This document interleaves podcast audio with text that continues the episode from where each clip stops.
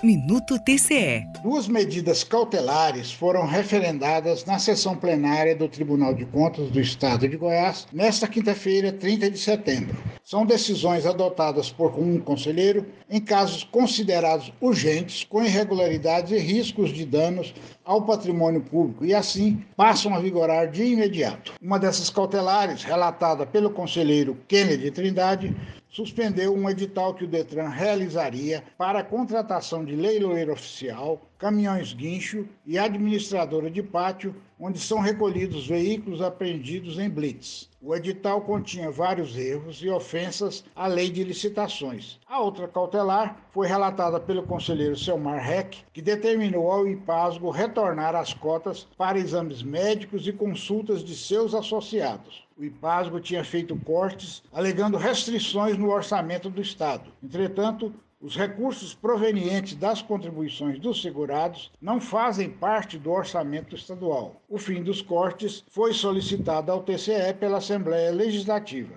Antônio Gomes para o Minuto TCE. Rádio TCE, uma emissora do Tribunal de Contas do Estado de Goiás.